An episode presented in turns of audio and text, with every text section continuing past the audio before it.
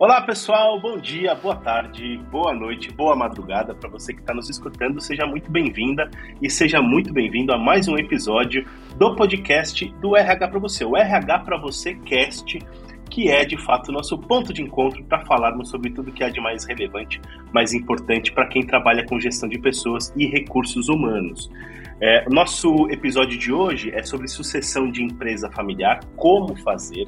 A gente tem um baita de um especialista no tema para guiar a gente nessa jornada, mas antes da gente entrar no tema em si, quero convidar você a seguir o RH para você nas redes sociais. A gente está no Facebook, no Instagram, tem canal no YouTube. Aliás, você pode estar tá vendo este podcast no nosso canal no YouTube, portanto, seja muito bem-vindo e clique ali em se inscrever. E também fica o convite para você fazer parte da nossa comunidade no LinkedIn. A gente tem mais de 40 mil profissionais de RH trocando ideias e insights todos os dias lá no grupo RH para você no LinkedIn. Você deve fazer parte disso. Concorda? Bom, vamos nessa. Então, como eu falei, sucessão de empresa familiar. Quem vai guiar a gente por esse, por, pelos caminhos sobre esse tema é o César Souza, presidente do grupo Empreenda, e eu já agradeço imensamente a participação do César, viu? Tá ótimo, eu também agradeço bastante a oportunidade de estar aqui com vocês, me dirigindo a esse público de RH, que é um público que eu tenho um histórico muito forte de convivência com, com essa turma.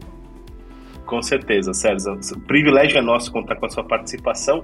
E quem participa com a gente também é a Gabriela Ferigato, a Gabi, que é editora do RH para você. Tudo bem aí, Gabi?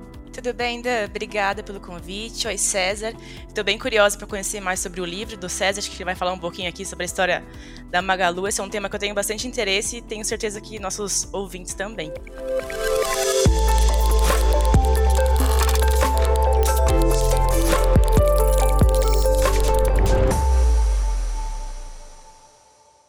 É isso aí, como a Gabi falou, o César lançou livro recentemente sobre o processo de, de gestão e sucessão na Magalu.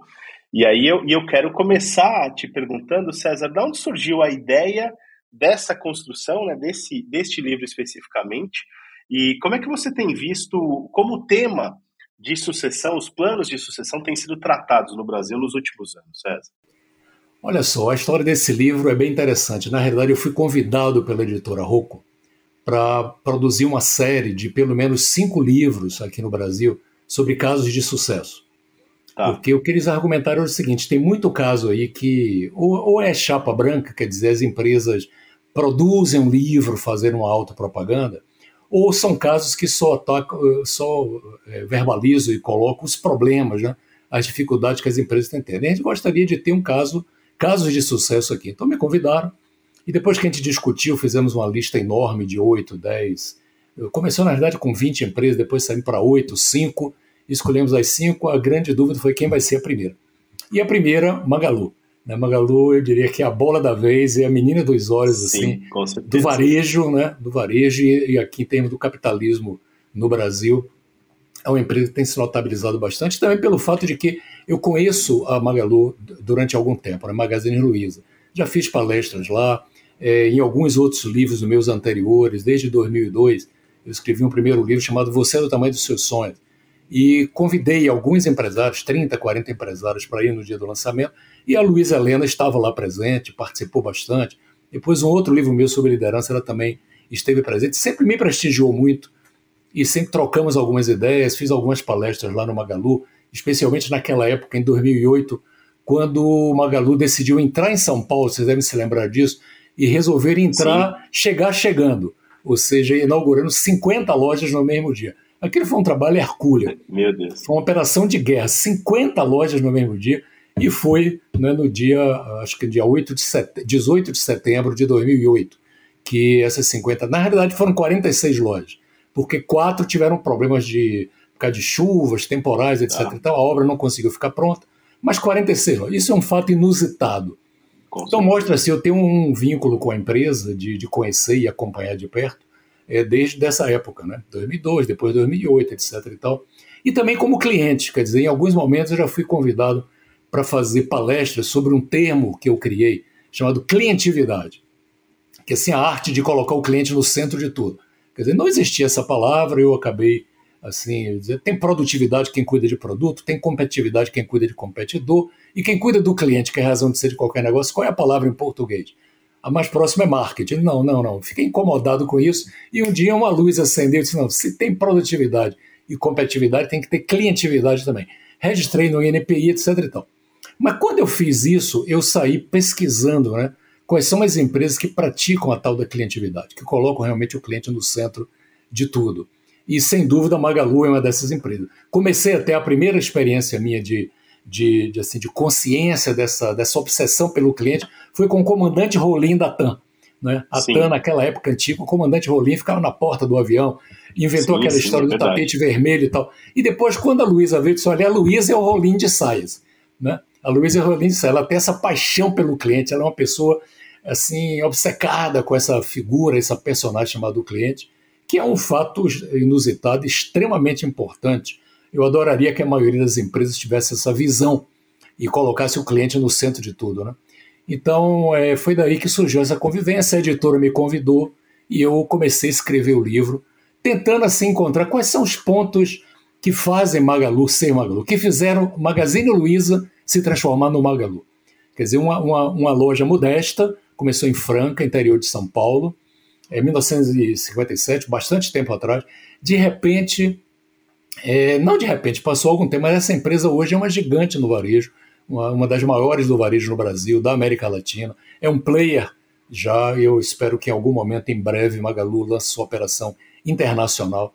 Quer dizer, ela. Então, como é que uma, uma, um negócio. Eu comecei assim a pensar, nossa, começou pequena, pensou diferente e cresceu rápido. Né? Então foi isso que foi o mote que, que, que criamos com essa história, assim, do jeito de ser Magalu. Então a minha pesquisa, o meu trabalho foi tentar entender o que é que fez Magazine Luiza se transformar no Magalu, nesse gigante do varejo brasileiro, mas um gigante com alma de startup, que é outra é. conotação assim, extremamente importante. Porque quando você conversa com o Fred, é, com o próprio Fabrício, com a Luísa, com todo mundo lá, as pessoas não têm aquela cabeça da grande multinacional, daquela grande empresa. As pessoas ainda Sim. continuam com aquela simplicidade incrível. E como se estivesse começando cada dia é um dia novo, é um dia diferente. É como se estivesse operando uma startup pequena, entendeu? Então acho que esses são fatores assim bem diferenciadores dessa trajetória do Magalu. E foi isso que eu procurei registrar no livro que chama-se O Jeito de Ser Magalu. Era isso que eu ia te perguntar, César. O nome Jeito de Ser Magalu é, qual é esse jeito quando a gente fala de sucessão familiar bem sucedido, né? O que, que, é necessário? Eu imagino que essa é uma pergunta de, né? dólares, é pergunta de milhões, mas milhões de dólares, bilhões. milhões de dólares, não tem valor. Mas assim, se eles é, formaram um case, que que faz, que, né, que que eles trouxeram de inovação, é, pelo menos algumas ideias, foi um planejamento com muita antecedência, teve né, essa consultoria de membros independentes, quais os caminhos da caminho das pedras aí? É, eu acho que realmente é, é um dos casos bem sucedidos de sucessão. Infelizmente, a maioria das empresas não sobrevive ao desaparecimento do seu fundador. Esse é um fato claro e notável, né? O fundador desaparece três, cinco anos depois, a empresa é vendida, ou uma briga pelo espólio familiar, ou, ou ela simplesmente fecha as portas e por aí vai. E Magalu conseguiu né, fazer, e eu, eu quero chamar a atenção o seguinte: não é só uma sucessão que aconteceu ali. Eu estou tratando, pelo menos, um livro de três sucessões. Gerações, né? É, são quatro pessoas é, em três sucessões distintas. Primeira sucessão, quando a tia Luísa, a Luizona lá, que não é a Luísa Helena, a tia Luísa fundou é, o Magalu, também de uma forma bem diferenciada, né? Ela fez aquele. Até o nome Magazine Luiza surgiu de um concurso que ela fez no rádio local em Franca, para que os clientes dissessem como é que deveria ser o nome, porque o nome do Magazine Luiza no, quando ela comprou aquela lojinha, chamava-se A Cristaleira. A Cristaleira, veja só. Então ela queria mudar o nome, um cliente lá, uma cliente ganhou uma geladeira, uma televisão, não sei bem o caso, mas submeteu o nome Magazine Luiza e começou. A Luísa, tia Luísa, ela tinha aquela cabeça de uma comerciante. Né? Ela queria expandir, não era ela a pessoa adequada para fazer a expansão. Então ela encontrou na Luísa Helena a pessoa certa, no momento certo, com a necessidade certa de fazer expansão. Quer dizer, aquela visão maior que a Luísa Helena tem até hoje, né? E ela começou a expandir para outras cidades do interior, e foi para o Triângulo Mineiro, e foi para o Nordeste, comprou a Rede Maia, decidiu entrar em São Paulo, como eu disse antes, chegou chegando, 50 lojas, quer dizer, ela foi, porque a pessoa diz assim, ah, tem que ter a pessoa certa no, no lugar certo. Eu sempre digo, a pessoa certa no lugar certo, no momento certo. A Luísa foi a pessoa certa naquele momento da expansão, porque ela tem essa cabeça expansionista, ela, tem essa, ela pensa grande, ela pensa diferente, ela sonha grande, e ela tem essa ambição boa, ambição saudável, e ela fez isso acontecer. Primeira associação foi essa, da tia Luísa para Luísa Helena. Segunda associação, o negócio começou a crescer, a Luísa Helena suspeitou, quer dizer, começou a pensar que precisava de ter uma certa governança na empresa e estava buscando fazer, pensar já, plantar uma semente para fazer um IPO lá na frente. E sabemos que para fazer um IPO tem que ter um nível de profissionalização muito maior. As coisas não podem ser certeza. muito improvisadas, não pode ser só na intuição. Então, o que é que a Luísa fez, a Luísa Helena? Ela fez a segunda sucessão, que foi convidar o Marcelo Silva, que era um profissional de mercado já com mais de duas décadas de, de trabalho lá, Casas Pernambucana e outras empresas do ramo de varejo, e um cara que conhecia funcionamento de empresa, de fundos, etc. E, tal. e o Marcelo Silva chegou lá e estruturou a empresa, profissionalizou a empresa e fez com que a empresa fizesse o seu IPO. Quer dizer, então foi a segunda, a segunda sucessão. É, a pessoa certa, o Marcelo Silva, no lugar certo, no momento certo, no momento em que precisava. Pra... Porque se o Marcelo Silva tivesse entrado lá atrás, não ia dar certo. Ou se a Luísa tivesse entrado depois, também não ia dar certo, entendeu? O time, o momento certo é uma coisa que eu insisto muito, é a coisa que eu mais digo a todos os meus clientes que estão fazendo uma associação. Qual é o momento que a sua empresa está vivendo? O que é que você precisa nesse momento para buscarmos o perfil do sucessor adequado ao momento. Não é só o perfil da cultura da empresa, é o momento que a empresa precisa. Se a empresa quer aumentar faturamento, precisa de um certo perfil. Se a empresa quer aumentar a rentabilidade, é outro perfil. Se a empresa quer fazer uma expansão internacional, é outro perfil. Se a empresa quer se profissionalizar, como foi o caso do Marcelo Silva, é outro perfil. E foi a pessoa certa ali.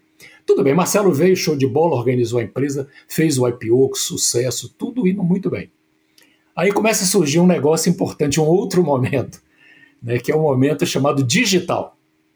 Então começa a ver. Então o Marcelo ganhou consciência também, e a Luiz e o conselho de administração da empresa, que é, aquela estrutura que estava montada ali, aquele modelo mental que estava montado ali, da Luísa, do Marcelo não era o modelo digital, porque eles são mais, com todo o respeito que eu tenho por eles, grandes empreendedores, são mais analógicos do que digitais. São mais para o varejo físico do que para o varejo digital. E aí a sucessão foi deslanchada, essa última sucessão, e teve no páreo ali tanto o Fabrício, que é do outro ramo da família investidora, quanto o que é, que é sócia né, da empresa, acionista da empresa, e o Fred Trajano. O Fred se preparou, o Fred saiu, foi para o exterior, trabalhou no Deutsche Bank, foi para o Vale do Silício, se capacitou, quer dizer, ele adquiriu, ele, ele bebeu na fonte daquilo que era o futuro, que é esse futuro digital. Mas ele deu um toque adicional, ele não foi só um cara digital, não era um nerd que chegou para implantar uma, um, um e-commerce, não foi só isso. Ele teve, a, ele vislumbrou, ele teve a sabedoria de entender o seguinte: o mundo não será apenas digital, o mundo será digital, o mundo será físico e digital ao mesmo tempo. Nós, nós não vamos ser uma, simplesmente uma Amazon, que simplesmente faz a coisa digital e não tem convivência com o cliente. Eu vou precisar fazer uma coisa aqui, uma simbiose entre esse mundo físico das lojas presenciais e o mundo digital do e-commerce e fundir num negócio só. E foi a grande sabedoria, porque tinha muita gente que dizia não tem que ter duas empresas. A empresa com as 1.300 lojas físicas e a empresa do e-commerce. E ele disse: não, isso aqui é uma coisa só. Bateu firme e provou que o modelo dele foi um sucesso estrondoso, né, absoluto. Tanto que, deixa eu dizer uma coisa para vocês, a Amazon está agora seguindo o caminho da Magalu. A Amazon está fazendo o que a Amazon está comprando mercearias, fazendo a Amazon Go, está comprando livrarias, fazendo a Amazon Books, está comprando uma série de coisas, ou seja, porque a Amazon está sentindo a necessidade de ter uma convivência com os clientes. Uma convivência, assim, uma, uma intimidade.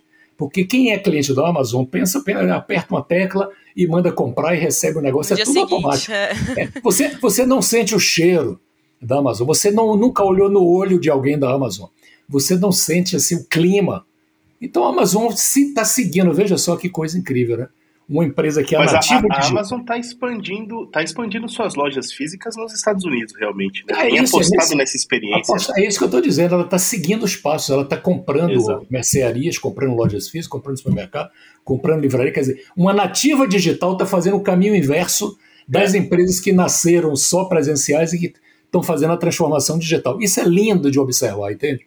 Então, essa para mim é uma força enorme. Ou seja, a sucessão não é só uma sucessão de pessoas. É essa a mensagem que eu quero deixar aqui para o nosso público de RH. Que o público de RH pensa só na sucessão de pessoas. Ah, fulano é melhor para essa posição, ah, deve ser, é da família, não é da família, ou é do mercado, vamos buscar um profissional de mercado. Ponto é o seguinte: nós temos que pensar em duas coisas. Temos que pensar no momento, para fazer a sucessão no momento adequado, buscando um perfil adequado naquele momento. E o segundo, levando em consideração o business, levando em consideração o negócio. A sucessão só funciona se a gente olhar para os resultados que a gente quer obter e para o tipo de negócio que a gente está operando. Porque esse modelo pode ser bom para o varejo, pode não ser bom para um modelo, por exemplo, uma empresa agropecuária, que tem uma conotação familiar muito mais forte, que tem uma... Ou seja, tudo depende, e, e aí é é o, recado que eu dou sempre para o pessoal de RH, né? Nós, RHs, temos que ser, eu já me incluo no meio deles também, né? não quero dizer eles lá e eu cá, não, eu, nós, comunidade de RH, que eu sou membro do, da ABRH Nacional, né? eu sou membro do comitê, do Conselho Estratégico da ABRH Nacional, Coordenei o CONAR durante três anos aí no passado. Eu conheço bem a comunidade. É um recado que eu sempre procuro dar o seguinte: nós, RH, temos que estar muito mais ligados ao resultado da empresa. Nós temos que ser muito mais estratégicos, nós temos que entender muito mais do negócio da empresa. Nós não podemos criar o RH como se fosse um apêndice separado. Porque se eu sou um apêndice, eu vou olhar para a sucessão de uma forma. Se eu sou parte integrante do negócio, eu vou olhar para a sucessão de outra forma, entende? Então, essa, essa, esse foco no negócio, no resultado, no time, no momento certo, eu valorizo muito essa história do momento, porque na minha experiência aí como consultor, né, você colocou, eu sou presidente da empresa, empresa de consultoria, trabalho com muitas das grandes, médias, pequenas empresas aqui no Brasil, não só processo de sucessão, como às vezes processo de, de recrutamento, às vezes de um talento. Preciso de um diretor, preciso de uma pessoa lá para o conselho de administração. E o pessoal, às vezes, não olha para coisas importantes. Aquilo que eu disse, o momento é fundamental. Se, se a empresa, o momento dela, o que ela quer, aumentar faturamento, é um tipo de pessoa que eu vou buscar. A pessoa tem que ser extrovertida, com viés mais comercial, de mercado, assim por diante. Se, eu, se o meu momento é buscar, é aumentar minha rentabilidade, é outro perfil, outro tipo de gente.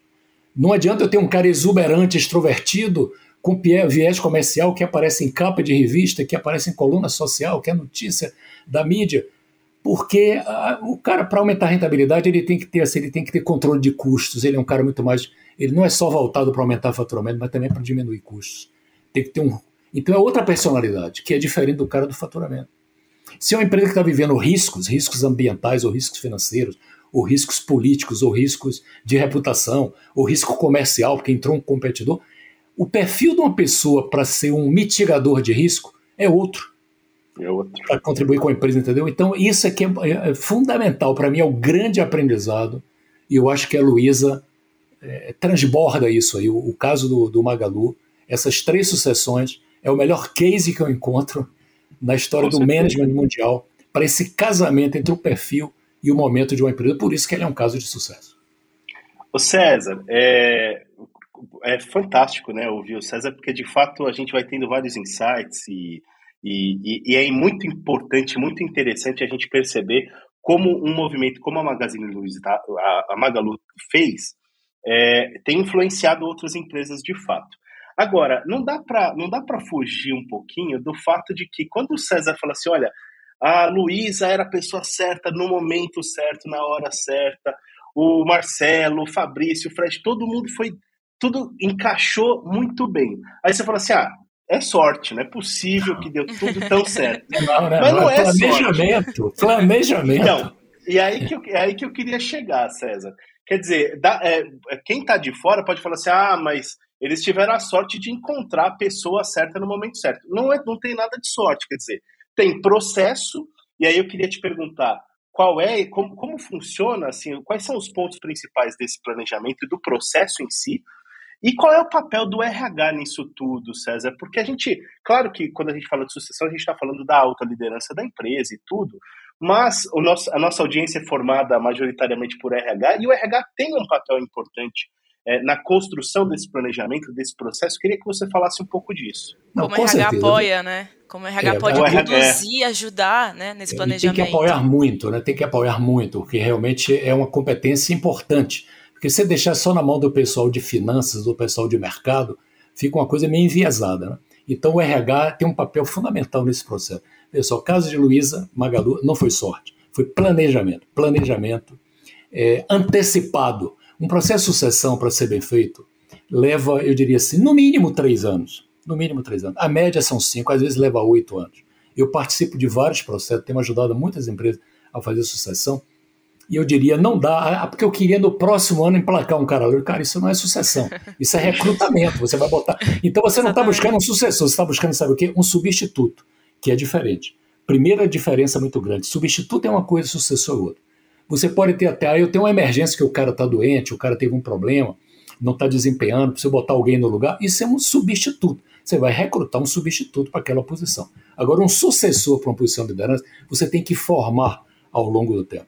E ao formar, você tem que ver o encaixe dessa pessoa primeiro, com a cultura da empresa. A pessoa tem, uma, tem, tem atitudes ou, ou pensamentos ou concepções que são apropriadas e que têm adesão à cultura da empresa, em primeiro lugar.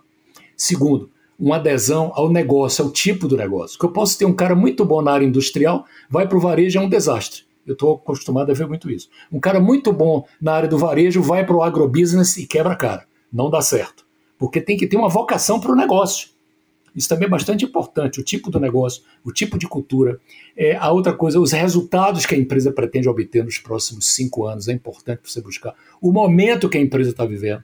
É um momento de crescimento, é um momento de crise, como a gente já falou antes. É um momento de riscos, é um momento de expansão. Ou seja, tudo isso é um, é um, é um, é um, é um você tem que colocar tudo isso num liquidificador, entende? É uma salada de frutas danado que você acaba sim, um, sim. um suco de várias frutas. Você tem que colocar vários componentes entendendo como é isso, e isso leva tempo. E o processo é o seguinte: é ter uma equipe, um grupo que faça isso. Então, por exemplo, Magalu tem, foi uma das coisas que, eu, que aconteceu lá, um conselho de administração fantástico. Tem uma pessoa lá notável, que é a, a, a professora Betânia Tanuri, que foi da, da, Dom Cabral, tem a consultoria dela que está me pilotando, ajudando a pilotar, se cercou de pessoas como o professor Luiz Carlos Cabreira, né, como a Vicky Block, quer dizer, eles ouviram pessoas, envolveram essas pessoas para fazer coaching e mentoria com os possíveis candidatos. Estiveram acompanhando isso ao longo de um tempo até ter um consenso. Quer dizer, não é da noite para o dia. Sorte é quando você diz assim, ah, vai ser fulano e vou botar fulano. Ah, o Neymar, o Neymar se contundiu. Aí eu pego o Vinícius, que é o novo jogador que está surgindo aí, e boto o Vinícius, aí é sorte, tá certo? Agora, se você vai treinar alguém para ser um substituto do Neymar na seleção, isso leva tempo, isso leva muita conversa. Os chineses têm uma expressão que diz assim: para a gente chegar a um acordo gente, e se conhecer bem, a gente tem que comer pelo menos 2 quilos de sal. Não sei se vocês conhecem essa, essa expressão. 2 quilos de sal. Para você comer 2 quilos de sal, duas pessoas comerem 2 quilos de sal, Nossa. é muita refeição, cara. É muita coisa. Então você precisa ter com a convivência com as pessoas, entendeu? Não é assim, ah, porque é minha intuição. Ah, porque eu, eu já eu tenho, eu tenho executivos, clientes que vêm assim, não, César, eu estou pensando em fulano porque ele tem um brilho no olho. Eu apertei a mão do cara e senti que eu estou da frente de um líder. Eu digo, cara, você vai entregar a sua empresa por um aperto de mão? Não é assim. Para para pensar, ouça outras pessoas, crie um comitêzinho. Eu, por exemplo, participei recentemente de uma, de uma associação forte aqui. Criamos um comitê com três pessoas. Foi eu, a Sandra Guerra, e, e, o professor Cabreira também. Então, os três tentamos assessorar o, o dono, o acionista principal de uma empresa, que era o presidente, a construir a sucessão dele. Levou, sabe quanto tempo? Essa construção? Nove meses. Foi uma gestação, nove meses, só para pensar no assunto. Mas era uma pessoa que já vinha sendo preparada há algum tempo, tinha alguns anos preparados. Nada é da noite para o dia. Sucessão exige tempo, é, sensibilidade, muito diálogo, é, convivência com as pessoas e, e, e, um desenho muito claro do que é que se quer obter com aquilo, entendeu? E eu chamo sempre a atenção: sucessão e substituto são duas coisas distintas. Papel do RH, que foi o que a Gabi colocou aqui, fundamental. Papel do RH. O RH pode ser assim. Agora, o RH, para ter um papel de influência, tem que chegar junto da liderança da empresa. Não pode ser visto como um, como um apêndice da empresa. Tem que, tem que sentar na mesa de negócio, tem que estar ali no processo de construção da estratégia da empresa. E não existe sucessão sem conhecer qual é a estratégia. Então, o primeiro passo da sucessão é assim, estratégia. Toda vez que eu sou convidado, ah, porque eu estou pensando numa sucessão, tudo bem. Agora mesmo, duas semanas atrás, eu fui convidado, antes de eu ir para Dubai, três semanas atrás. O dono de uma empresa, um CEO que está com quase 80 anos de idade, me disse: Eu estou pensando em fazer a sucessão na minha empresa. e eu tenho aqui alguns candidatos, eu, eu não quero nem ouvir seus candidatos, eu quero saber o seguinte, qual é a sua estratégia? Onde é que o senhor vai estar em 2025, sua empresa? Onde é que o senhor vai estar sua empresa em 2030? Vamos conversar sobre essa estratégia? Quando tiver claro onde é que você vai estar em 2025, 2030, vai ficar mais claro quem é o tipo de pessoa que a gente vai botar para dentro.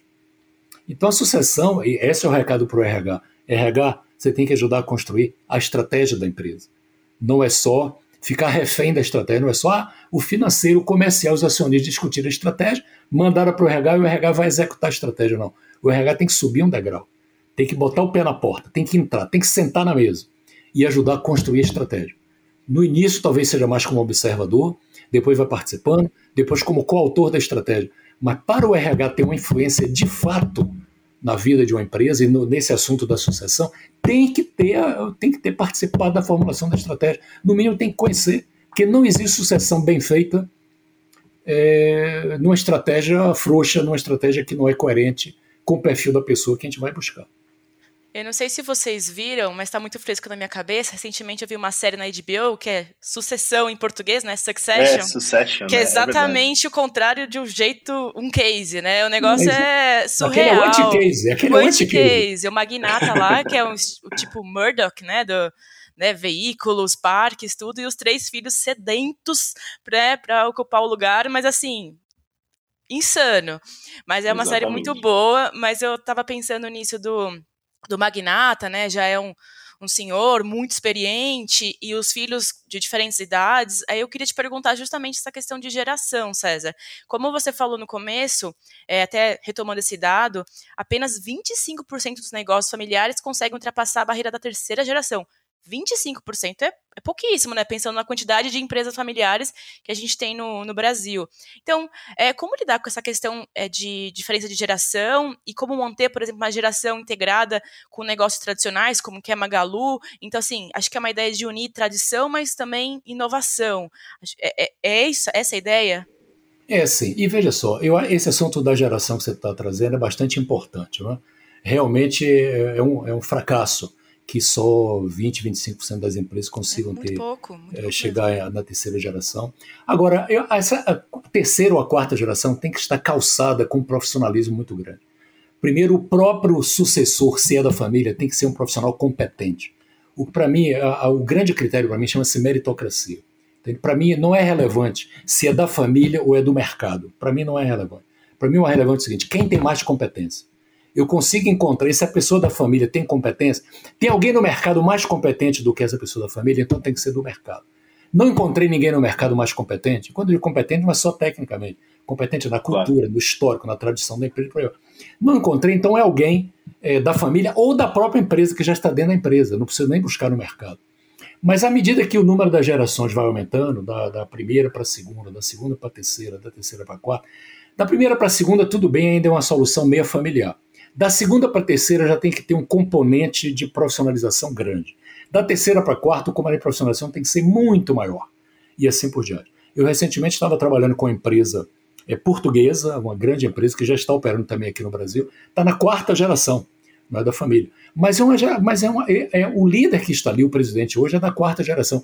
Mas toda a equipe, eu me reuni com 25 pessoas, 24 profissionais do mercado, extremamente competentes. Então ele está calçado ali, não só ele é uma pessoa extremamente competente, representa todo o, o, acervo da família, toda a coisa do, do acionista, do investidor, extraordinário, muito competente, tudo, mas está calçado ali com uma equipe extremamente profissionalizada. Então, para mim, esse é o segredo do negócio, entendeu? É você ter sempre uma profissionalização crescente. E o que eu sempre digo, para mim, quando alguém diz, ah, eu não sei se é meu filho ou se eu vou buscar no mercado, se alguém é na empresa, eu disse, olha, não me importa. Vou ser muito claro. Sabe o que é? Eu quero avaliar competência, meritocracia. Não é por ser filho que vai assumir a posição. Eu vou opinar contra se eu achar que, que não é o melhor indicado, Sim. vou opinar contra. Desculpe, você, você me paga, não é para eu dizer o que você quer ouvir, você me paga para dizer o que eu penso que é o correto. Eu estou aqui como um avaliador. Sim. Então, eu vou avaliar meritocracia. É o cara da família? É alguém da empresa? Eu sempre pergunto: não tem dois ou três da empresa que possam ser sucessores? Se não é alguém da família? Ou, em último caso, buscar no mercado. Buscar no mercado para mim é isso, é o último caso. Se eu não encontrar ninguém na família, se eu não encontrar ninguém já dentro da empresa que já está calejado ali convivendo com a empresa, aí sim vamos buscar no mercado, porque o risco é muito maior. Quando você vai buscar um cara no mercado, leva muito mais tempo para se aculturar, para entender o negócio, entender a, a, o jeitão daquela empresa. Por isso que o nome do livro é O Jeito de Ser Magalu, que é o jeitão que está ali, que é bastante importante. Quer dizer, Magalu conseguiu profissionalizar mantendo o seu jeito, que é o que? A sua essência de filosofia, que é o foco no cliente, respeito às pessoas, uma tecnologia humanizada. É, então, tudo isso é importante. Eu, deixa eu aproveitar esse caso aqui, eu me lembrei de uma situação aqui, uma das mais difíceis que eu enfrentei em, em gestão familiar, em sucessão familiar. Sabe qual foi? Um patriarca também me convidou para ajudá-lo a fazer sucessão e queria fazer para os filhos. Três filhos. E ele disse logo: bem, o mais velho para mim é o melhor. É o mais velho, que é o primogênito. Né? Tem uma moça que eu acho que é ela, mas ela é casada, tem um cara, tem um cunhado, quer dizer, tem um genro, não sei, parará, porque eu não quero embolar. Tem um terceiro que o cara até é muito bom, ele é muito bom, não sei o que lá, mas é muito jovem, muito inexperiente e por aí foi. Eu fiquei ouvindo aquilo e entrei na mesma coisa. Tem um cara de mercado, tem um cara. Dentro, não tem ninguém na empresa. Não, ninguém na empresa, não tem só de estranho. Mas eu vou conversar com as pessoas. E comecei uma rodada de conversas individuais.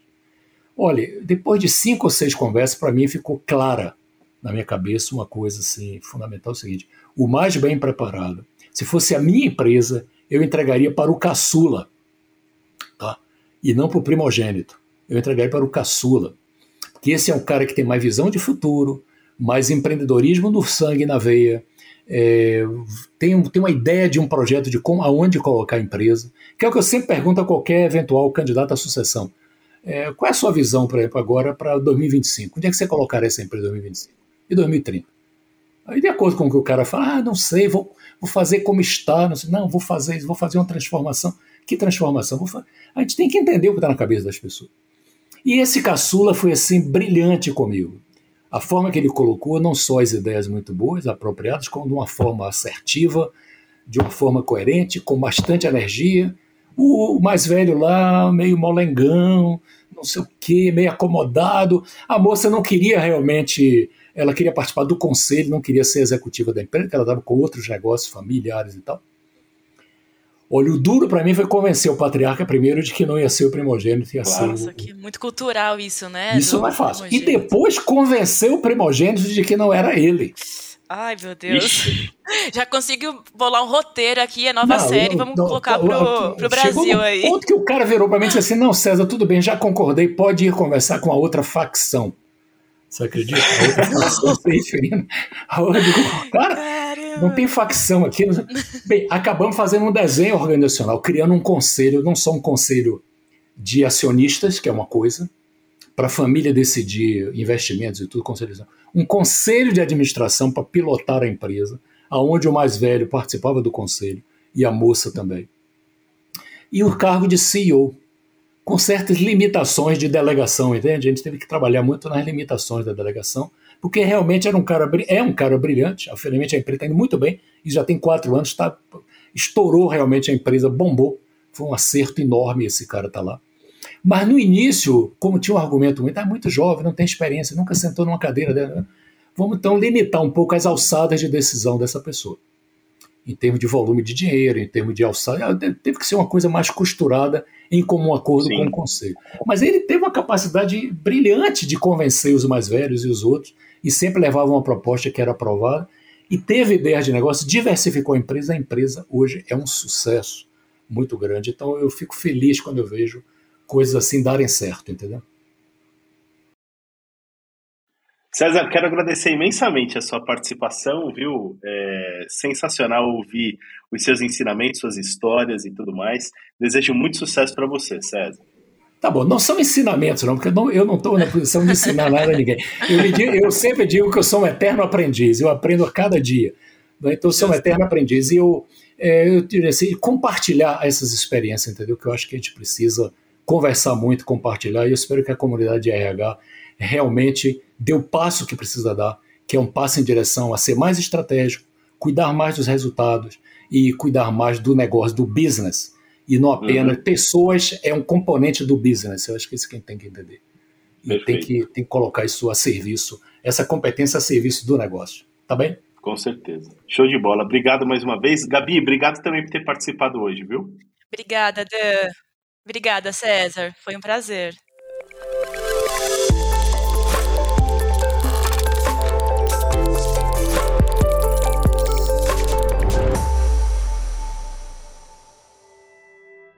E aí, curtiram o nosso bate-papo de hoje? Hoje eu falei com César Souza, presidente do grupo Empreenda, e quem me acompanhou foi a Gabriela Ferigato, a editora do RH para você. Eu espero que você tenha curtido o nosso bate-papo de hoje. Quero renovar o convite para você seguir o RH para você nas redes sociais e quero deixar a dica também para você se inscrever ou assinar o feed do nosso podcast. A gente está em todos os tocadores. Spotify, Deezer, SoundCloud, Apple Podcasts, Google Podcasts. Então, onde quer que você esteja ouvindo a gente, fica a dica para você se inscrever, assim a gente aparece na página inicial do seu tocador de preferência, tá bom? Mas você já sabe que toda segunda-feira cedinho a gente tem esse encontro marcado. Entre 6 e 7 da manhã na segunda-feira tem episódio novo publicado para a gente começar a semana bem, tá bom? Portanto, já desejo uma ótima semana para você. A gente se vê no próximo episódio. Tchau, tchau.